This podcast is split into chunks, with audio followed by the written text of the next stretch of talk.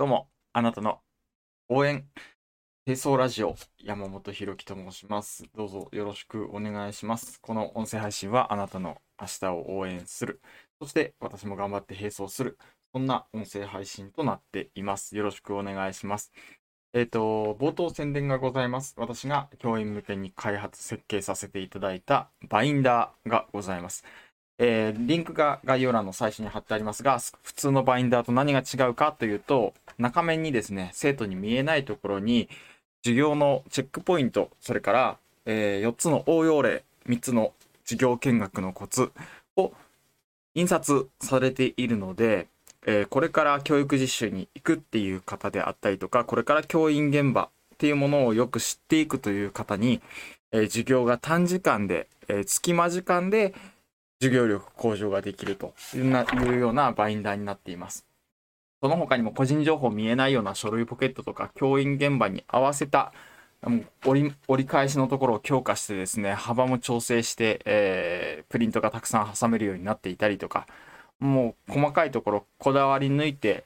教員現場にフィットしたバインダーとなってますのでぜひ、えーお買い求めください。いいなと思ったら見てみてください。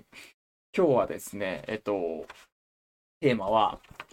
日本が弱くて当たり前国際的に遅れているからという話をしたいと思います。これ何の話かというとオンライン授業の話なんですね。オンライン授業が弱くて当たり前っていうところなんですけれどもこれ今朝のニュースに絡めて昨日の私の体験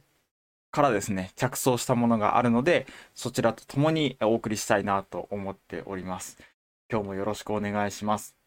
えっと昨日私がオンラインでイベントを開催させてもらいました。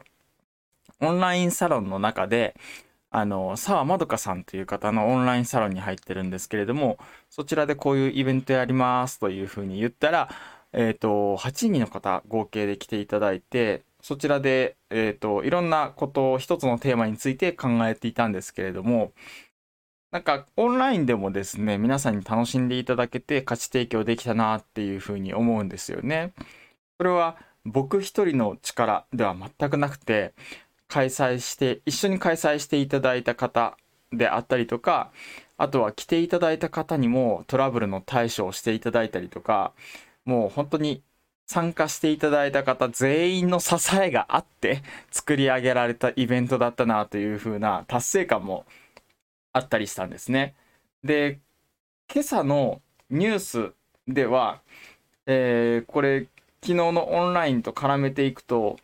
日本の教師ってあんまりオンライン授業で価値提供つまり対面授業に比べて、えっと、学習効率が良くないんじゃないかという記事が出ておりました。これはマキンゼの調査で2500人の教師計、えー6カ国の教師に調査を行ったそうなんですね。で日本は調査6カ国中最下位対面授業に比べてオンラインの方が学習効率は低いというふうに判断されたそうです。で、えっ、と、これがニュースになってたんですけれども、僕の感覚でいくと、これ当たり前だよねと。日本は、あの、国際的に遅れているからというふうなタイトルつけましたけれども、うんと、例えば、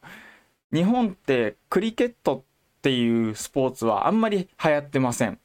メジャーではないですよね。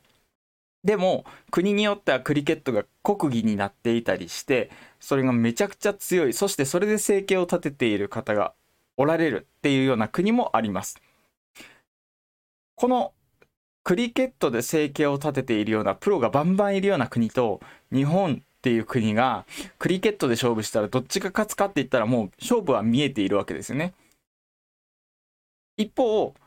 どれだけクリケットが強い国と日本が相撲で勝負したとしたら日本が勝つことは目に見えているわけですよね。これって経験の差からもう明らかなことってわかるわけですよ。メジャーであれば強いと。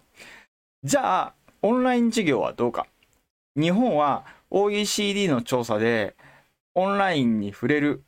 時間っていうのは世界で最下位。つまり経験が一番少ない国とも言えるわけですから対面授業に比べてオンライン授業の効率が悪いのは当たり前なんですね。これは経験がないからです。一方、他の国、どんどん選択肢が増えていっている ICT の機器、これコンピューターとか、あの、オンライン授業ですよね。この経験が増えている国っていうのは強くて当たり前なんですよね。単にこの経験の差が出たとも思えますし、もしかしたら経験プラス、そこから PDCA サイクルというか、さらにこうしたらいいんじゃないかっていう積み上げをしている国っていうのもあると思います。が、まず経験がない日本っていうのは最下位になって当たり前だよねっていうふうに思うのと、あと日本がここで誇らなきゃいけないことは、対面授業が日本はすごいっていうことなんです。えっと、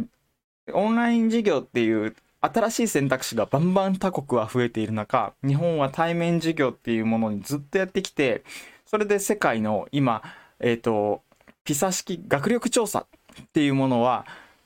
6位に入ってるんですよね。選択肢が狭い。対面授業で頑張ってきた日本は6位に入ってるんです。これってすごいことで、選択肢が狭いなりに、それで集中して、選択と集中を繰り返して日本は頑張ってきたと。ただ、それが、選択肢がね、対面授業っていうものをそがれた時、オンライン授業の勝負になった時には日本は、あの、学習効率は劣るよねって当たり前のことが数字として出てきたよっていうようなことなんですよね。で、この、うんと、要因というか、これからを予想していくと、日本はギガスクール構造とか言って、1人1台のパソコン、タブレットが支給されたら、これから回復するんじゃないかというような展望もありましたけど、私個人としたらこれは、うん、希望は薄いんじゃないかと思ってます。なぜなら、1人1台のパソコン支給、これ生徒の話なんですよね。先生たちどうかって言ったら、先生たちにはパソコン相変わらず古いパソコンであったりとか、オンライン授業に適したパソコンが支給されるかって言ったら疑問が残ります。で、この調査対象は誰かって言ったら教師なんですよね。ってなると、教師の経験をまず積んであげないと、この数字って回復しようがないわけですよね。二つ目に、昨日オンラインで私が感じた周りの人とか参加者も協力して初めて成功価値提供ができたというふうなことと絡めていくと授業もそうなんですけれども生徒って対面で授業していて誰もね分かりにくい先生に教えてもらいたいっていう方おられないわけですよ。先生も、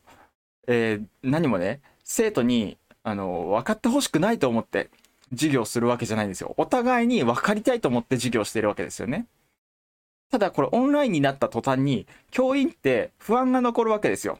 これで俺教えれるのかなと。これ伝わってるのかなっていう不安が残るんですよ。ってなると教員側が不安になると生徒たちも不安になってお互いに分かろうっていう分かりたいっていうその対面でできていた安心感っていうものがオンラインでできなくなってくると。ってなるとオンラインでは助け合いっていうものが対面でできていた安心感で積み上げられた助け合いがオンラインでは難しくなってくると。この慣れによる安心感の積み上げ、信頼関係がこれから積み上がってくると日本っていうのはまたあの変わってくるんだろうけれども